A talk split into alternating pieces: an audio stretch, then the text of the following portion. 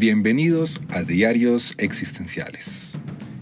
Este será su casa de podcast, donde estaremos hablando de psicoterapia y filosofía existencial. Y bueno, tal vez de alguna otra cosa que sea interesante. Soy Juan Pablo Díaz del Castillo, psicólogo y publicista colombiano, y espero que me acompañen, más bien, que nos acompañemos en este camino. Bienvenidos. Hola, les doy la bienvenida a los diarios existenciales. Hoy arrancamos una serie de episodios que están basados en una temática principal que tiene que ver con la época de la deportación de Víctor Frankl. Él, cuando fue enviado de Viena, llegó al gueto de Terezin, luego estuvo en Auschwitz-Birkenau, exactamente en Auschwitz II, después fue enviado a Dachau, Dachau cerca Múnich, donde estuvo en los subcampos de Kaufering y Torheim. Durante este programa vamos a dialogar con un gran amigo que se encuentra radicado en el desierto de Chihuahua, en México, al norte del queridísimo México. Vamos a hablar con Guillermo Pareja Herrera. Él tuvo la oportunidad de dialogar durante algún tiempo en Viena con Víctor Frankl cuando estuvo durante un periodo colaborando con él y trabajando en la reconstrucción de su libro Comunicación y Resistencia. Guillermo es peruano, nacido en Perú, actualmente es mexicano y tiene estudios de formación en humanidades, filosofía existencial. Tiene una maestría y un doctorado en desarrollo humano de la Universidad Iberoamericana. Su producción científica está plasmada en libros, artículos y columnas periodísticas, cursos, conferencias y talleres. Es autor de más de 10 libros. Amigo y colaborador del doctor Víctor Emil Frankl por 25 años. Como les decía, actualmente vive en el desierto de Chihuahua. Y también quiero que conozcan su producción con los cuentos del desierto. Las Voces del Desierto, un programa de radio que también pueden oírlo en, y es viverlo y leerlo en Facebook de lo que produce precisamente Guillermo Pareja Herrera. Espero que disfruten esta serie de episodios. Hoy arrancamos con la introducción, viviendo o la expectativa de lo que vendría siendo el gueto de Terezin.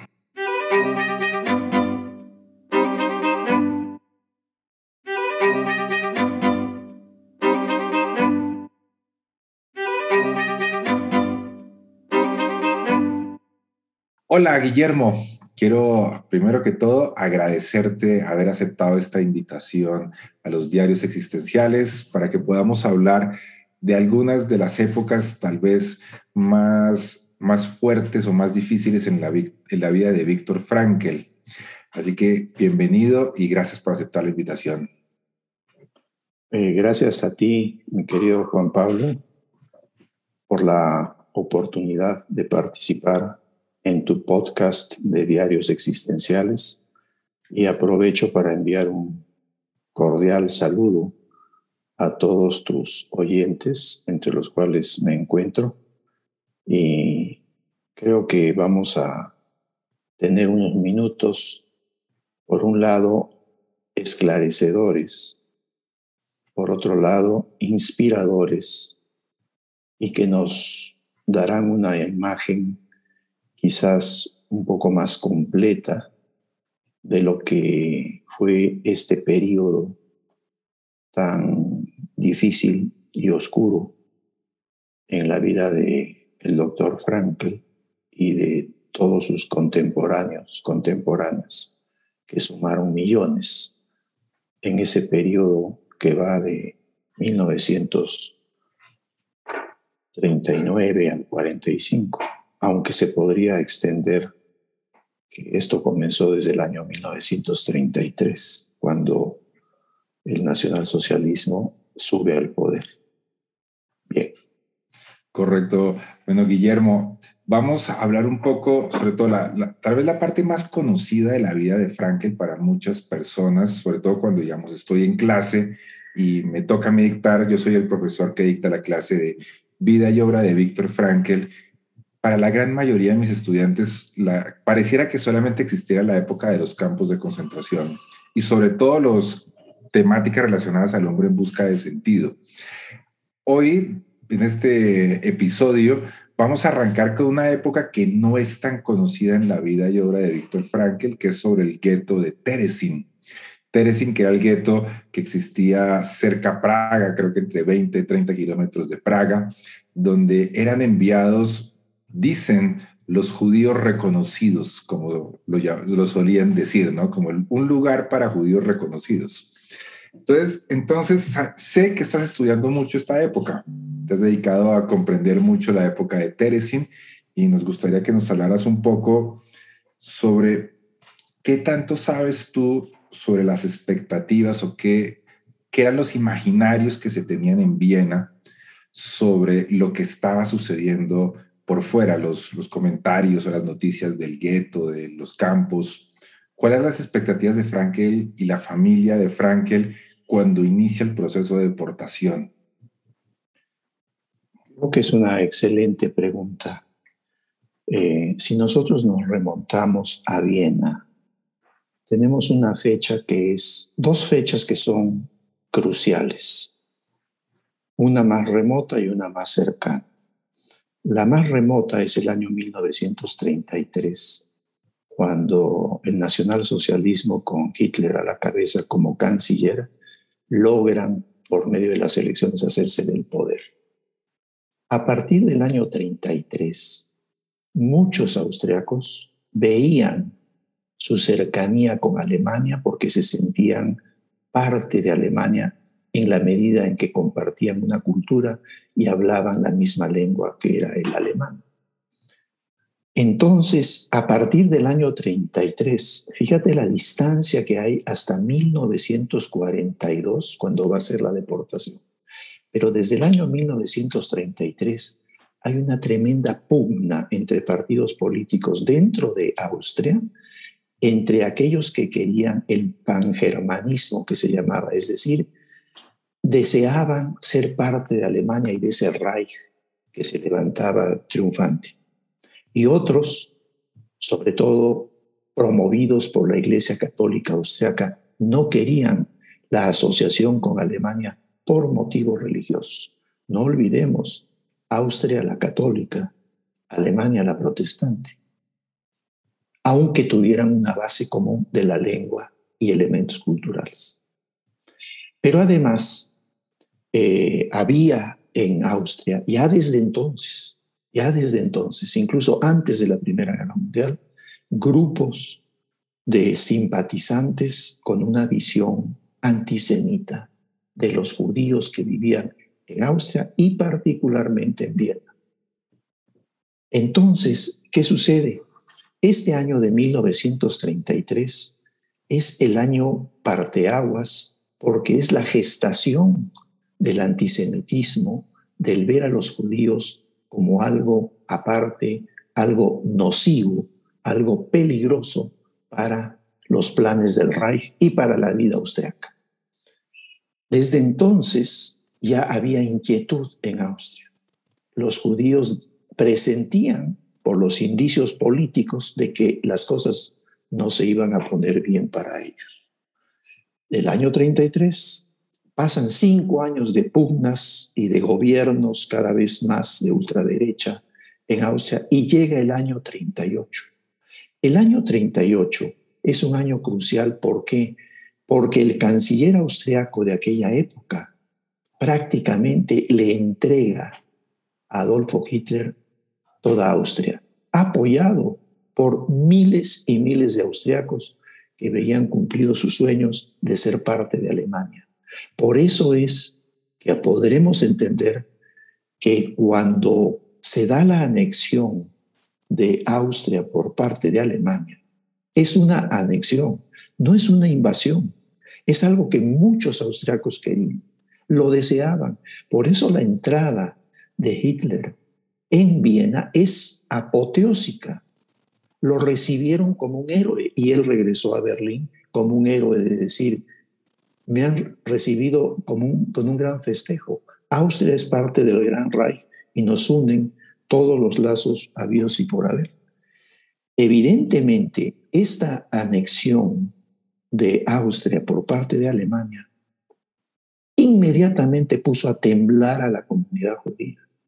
¿Por qué? Porque en el ideario del nacionalsocialismo ya se veía que las declaraciones que se daban era que ese conjunto de la comunidad judía no era bien vista en el programa inicial desde el año 33 por parte del nacionalsocialismo. Y entonces, ¿qué sucede? En el año 39 se declara en Alemania, ¿verdad? Las famosas leyes de Nuremberg. Estas leyes de Nuremberg, así se conocieron, era el conjunto de normativas que daba el Reich alemán de las condiciones en las que debían vivir los judíos. Y aquí es donde ya, a partir de que Austria está anexada por Alemania, los judíos, sobre todo vieneses, que en ese momento llegaban a ser como 200.000 judíos vieneses, una cifra muy grande, era la comunidad judía en una ciudad más grande de toda Europa. No había ninguna ciudad europea que tuviera tantos judíos en todos los estamentos de la vida social reunidos en un solo lugar y era Viena. Entonces, veamos, Austria es anexionada en el año 1938, en marzo.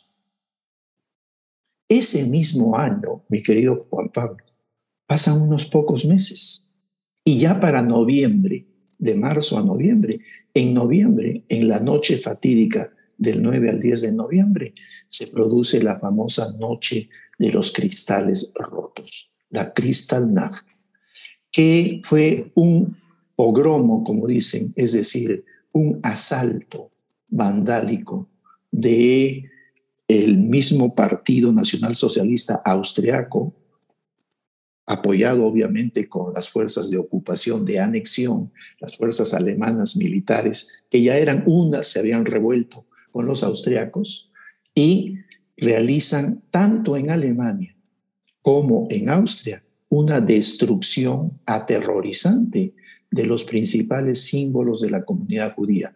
¿Cuáles eran ellos? Por supuesto que eran las sinagogas. Para que tengamos una idea, esa noche, nada más en Viena, existieron aproximadamente 20 sinagogas. De esas 20 sinagogas quedó una en pie. Y la de las más antiguas, que era la de eh, Leopoldstadt, donde vivía el doctor Frank, pues esa fue de las primeras que destruyeron. Me extiendo un poquito en esto porque creo que es importante entender el contexto de esta situación. ¿Y qué sucede? A partir del año 38, que se da la anexión y luego el Kristallnacht, la situación de la comunidad judía, particularmente residente en dos distritos de Viena, uno que era de un lado del Danubio, el Leopoldstadt, y el otro del otro lado del Danubio, que era el distrito 9, el distrito universitario este, de Alserstrasse, toda esta parte. ¿sí? El Alsergrund, donde estaban los hospitales, parte de la universidad, la policlínica de Viena y la futura casa el doctor Frankl, en esas dos áreas, pero sobre todo en Leopoldstadt, los judíos entraron en pánico, les destruyeron sus sinagogas y se implementaron todas las medidas de aislamiento, como por ejemplo, no poder tener reuniones familiares, no poder viajar en tranvía.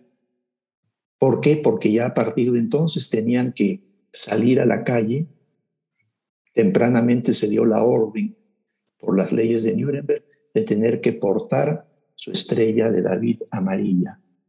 Y no podían subir en un tranvía, a menos de que tuvieran un pase especial, en el caso del doctor Frank, por ser médico y tener que ir a trabajar a un hospital. Pero además no podía sentarse, tenía que ir de pie. Y si al conductor del tranvía se le antojaba al ver su estrella de David, lo podía bajar del tranvía. Entonces comenzaron con una serie de medidas. Pongo esta como ejemplo, pero muchísimas más. De tal manera que podemos llegar a decir que Leopoldstadt, que es el distrito eh, judío por excelencia y el primero que se da en Viena desde siglos atrás, se convierte en un gueto. Y desde el año 38, la experiencia de la familia Frank y de todos los judíos que vivían ahí era estar viviendo ya en un gueto dentro de Viena. Y esto es algo que... Gueto es el aislamiento que sentían, me imagino. Claro, y es un aislamiento por una serie de normas que no podían, vivían casi en un estado de sitio. Después de las 8 o 9 de la noche tenían que estar en sus casas. Este, tenían que poner un letrero en la puerta de su casa que identificara que ahí vivía una familia judía. Y si había alguna familia aria que viviera en ese mismo edificio, tenía que poner un letrero de que eran arios. O sea, una serie de medidas que cuando nosotros tratamos de hacerlas conscientes, pues eran tremendas para las libertades personales, eh, familiares y de toda la comunidad. Y así con cantidad de cosas. Por ejemplo, otra medida. En esa época, el doctor Frank abre su consultorio privado y él atendía pues a cualquier paciente que llegara por las, los mismos decretos de Nuremberg. Este, le llegan a su consultorio y dice, tú tienes que poner un letrero afuera del consultorio que dice médico, neurólogo y psiquiatra judío exclusivamente para atender pacientes judíos. Entonces, con estos ejemplos que estoy poniendo, que son poquísimos, porque la lista es inmensa de la cantidad de detalles que se implementaron, ellos comenzaron a, a sentir asfixia y decir, realmente estamos en un gueto. No usaban la palabra gueto, pero les traía el recuerdo de otros guetos judíos desde el medioevo, obviamente. Experimentaron los judíos en diversas partes de Europa y en la misma Viena, estoy hablando del año 1400, 1500. Entonces, ¿qué tenemos aquí? Que ellos comienzan a sentirse asfixiados y es una especie como de tenaza que los va apretando. Y precisamente para el año 41 comienza a correrse un rumor muy intenso de que los judíos eh, van a ser llevados en transportes de tren rumbo a dónde? Rumbo al este. Esto es muy importante que lo señale. No había una conciencia en la comunidad judía de, en primer lugar, de lo que nosotros hoy llamamos campos de concentración, ni campos de exterminio. Simplemente era que ellos oían que un día iban a llegar los de la SS, te iban a sacar de tu casa con lo que tuvieras puesto, te metían en un tren y te mandaban rumbo al este. ¿Qué era el este? Cualquier país más allá del Danubio. Es decir, podría ser Bohemia, Moravia, que eso era la Checoslovaquia o la República Checa actual, o podría ser este, más allá. Todos los países eslavos. Era una nebulosa de no conocimiento de qué les esperaba desde el punto de vista geográfico. O sea, había un de conocimiento de qué iba a pasar. Totalmente. Y eso era celosamente guardado por la misma estructura nacional socialista. ¿Por qué? Porque era el manejo del poder de la información. Porque si les dijeran dónde van a ir, imagínate. Entonces, era un control absoluto de esa comunidad a partir del manejo de la información. Entonces estamos en el año 38 y en el año 39 comienzan las deportaciones. ¿A dónde? A guetos que estaban sobre todo en la zona de Ucrania y en las fronteras más lejanas de Polonia. No precisamente en Varsovia, no, sino más adentro. Y los llevaban ahí y eran campos efectivamente de concentración. Y de exterminio también, pero no se sabía. Entonces, ¿qué tenemos? Que por ningún motivo los judíos vieneses tenían idea de que existiera un lugar que se llamara Teresin o Theresienstadt, que era el nombre que le cambiaron los, los nacionalsocialistas. Ni siquiera tenían una idea de que eso existiera, ni que hubiera un gueto, ni nada por el estilo. ¿Por qué razón? Porque el famoso gueto de Theresienstadt se funda recién en el año de 1941, en noviembre. Y estamos hablando de la anexión de Austria en 38, estamos hablando del pogromo de, de noviembre del 38 y falta mucho tiempo todavía para que se establezca el gueto de Teresi. Y mientras tanto, el 38, el 39 comienza ya la invasión a Polonia y siguen viviendo atemorizados los judíos y cercados en Viena. Y el doctor Frankl, en el año 40, logra algo muy importante, que es conseguir un trabajo como médico en el hospital judío vienes creado por una donación de la familia Rothschild, que se llamaba el Rothschild Hospital. Y entra a trabajar como neurólogo ahí. Y a él eso le da un respiro. ¿Por qué? Porque él atendía básicamente como hospital judío a pacientes judíos, pero se colaban a veces miembros de la SS que iban al hospital judío y decían, bueno, aunque usted es judío, yo soy nazi, pero ¿sabe qué? Que mi familia o mi familiar o mi madre o mi padre tienen esto y queremos que los atiendan. Y entonces bajo cuerda, como quien dice, y esto hacía que el doctor Frank y muchos médicos judíos y enfermeras del hospital sintieran que eso era una especie de salvaguarda para sus vidas por sentirse útiles y que no los iban a tocar. Y más aún, casi, casi tenían ellos una cierta seguridad de que no los iban a tocar. Pero sabemos que eso no fue real, fue más un deseo. Y así pasó el tiempo de que el año 40 entra a trabajar al hospital, pasa todo ese año, ¿verdad? Conoce por aquella época, conoce en el hospital, conoce a su futura esposa, que es Matilde Grosser, que en el diminutivo vienes se le dice Tilly, pero su nombre era Matilde. Matilde Grosser, que era una enfermera ahí, muy jovencita, tenía escasos 19, 20 años cuando la conoce, 20 años. Y entonces está el año 40, se tratan el año 40 y al final del 41, el último día del año, el 31 de diciembre del 41, van a un, diríamos, juzgado de lo civil exclusivo para judíos en Leopoldstadt y se casan por el civil. Diciembre del 41. La familia Frank están reducidos al único sueldito que tenía Víctor, porque el papá, con la debacle que hubo por la caída del imperio austrohúngaro, su padre se quedó sin trabajo. Su padre era, diríamos, taquimecanógrafo de un funcionario de la corte de, imperial. Pero cuando cae el imperio y se disuelve el imperio austrohúngaro en el año 18 hasta el 38, el papá de Víctor Frank es un desocupado. Y viven del escaso sueldo de él, su madre mayor.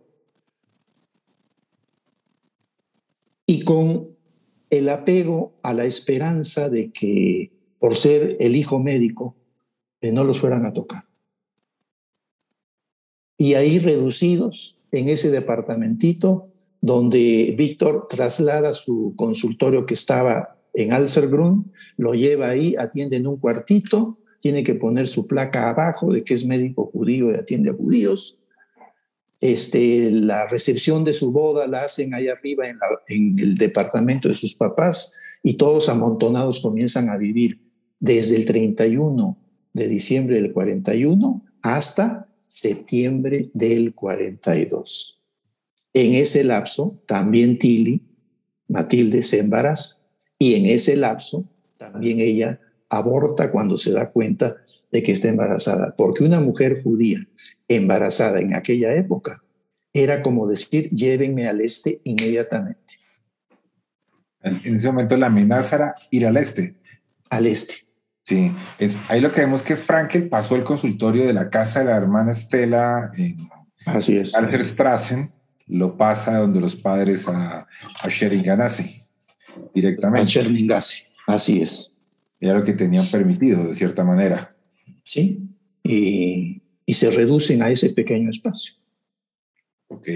Esa es la época donde viven antes del, de, pues sin saber todo esto y mucho antes de la deportación, de que llegara Evidentemente, evidentemente. Ahora, lo de la deportación, eh, para el año 42 ya era frecuente, era bastante frecuente la salida de transportes al este. Y normalmente eh, los transportes se anunciaban familia por familia dentro de Leopoldstadt, les avisaban de noche o les avisaban a mediodía y para la noche tenían que estar listos con 10 kilos de equipaje. Así era prácticamente sorpresivo, aleatorio, pero a la larga nadie se libró del asunto. Además, la decir, de permanecer así, ¿no? Exactamente. en qué momento suena el teléfono o los llaman a la puerta y dicen que se tienen que ir. Normalmente había dos métodos. Si eran conocidos, les podían llamar por teléfono, pero normalmente era una notificación por escrito en donde iba un funcionario con un testigo del mismo partido, se presentaba en el departamento y decía a tal hora viene el camión, tienen que estar abajo con su equipaje. Y, esa angustia anticipatoria, haciendo eco de los términos luego de la logoterapia frankliana, esa angustia anticipatoria, esa incertidumbre, la comenzaron ellos a vivir realmente desde el año 33. Por eso cuando se dice que el doctor Frankl y sus, y sus contemporáneos, en particular él, estuvieron en campos de concentración y en el gueto desde el año 42, pues sí y no, porque la vivencia de sentirse en un gueto, esto comenzó desde el año 38 en que fue anexionada Austria por parte de Alemania, pero el temor de que ya Adolfo Hitler subiera al poder porque él ya había proclamado en todos sus intentos cuál era su política de grandeza para el Reich, eso era algo que ellos ya sabían que se iban a venir sobre los propios judíos. Y lo impresionante es esto, ¿no? Que había judíos vieneses, por tanto austriacos, destacadísimos en muchísimos campos médicos, abogados, artistas, políticos, héroes de guerra, ingenieros, gente brillantísima. Pues ¿para qué? ¿Para qué mencionar que, estaba el maestro Freud y compañía, verdad? Y todo eso, por el hecho de ser judíos, pues este, quedaba absolutamente descartado, ¿verdad?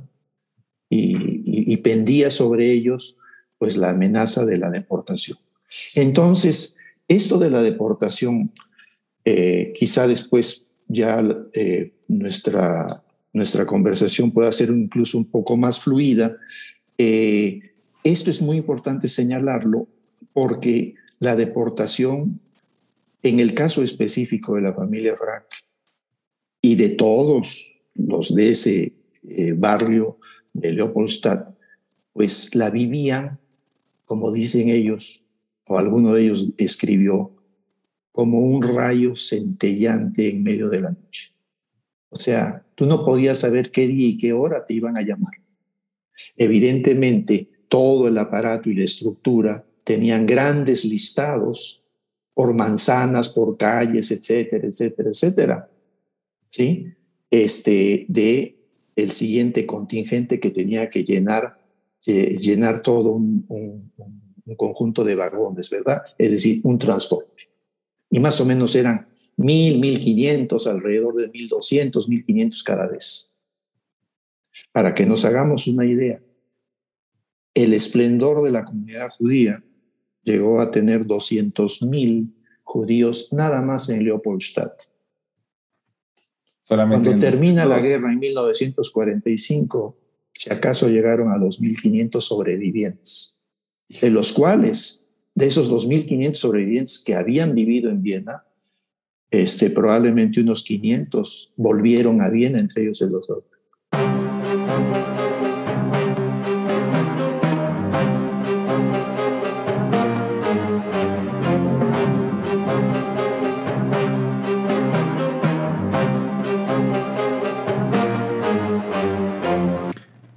Bueno, así de esta manera estamos finalizando un episodio más de los diarios existenciales.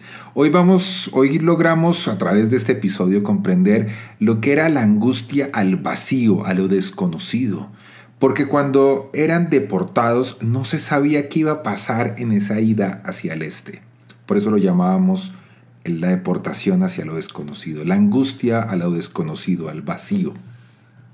Así que Espero que a través de esta serie de episodios donde vamos a estar explorando las investigaciones de Guillermo en una de las épocas más desconocidas de Víctor Frankl, su vivencia en, los, en el gueto de Teresin y conoceremos un poco más de lo que fue esa, esa experiencia que no está en libros. Así que gracias por acompañarnos. Soy Juan Pablo Díaz del Castillo y desde los micrófonos de los diarios existenciales, les digo, muchas gracias por acompañarme. Más bien, por acompañarnos y nos vemos para un próximo episodio.